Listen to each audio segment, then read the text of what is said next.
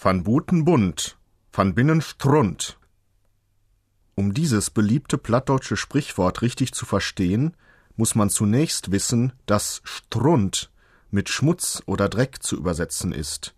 Van Buten bunt, von außen bunt, damit sind die vielen Dinge gemeint, die äußerlich hübsch, ja meistens übertrieben stark aufgemacht sind.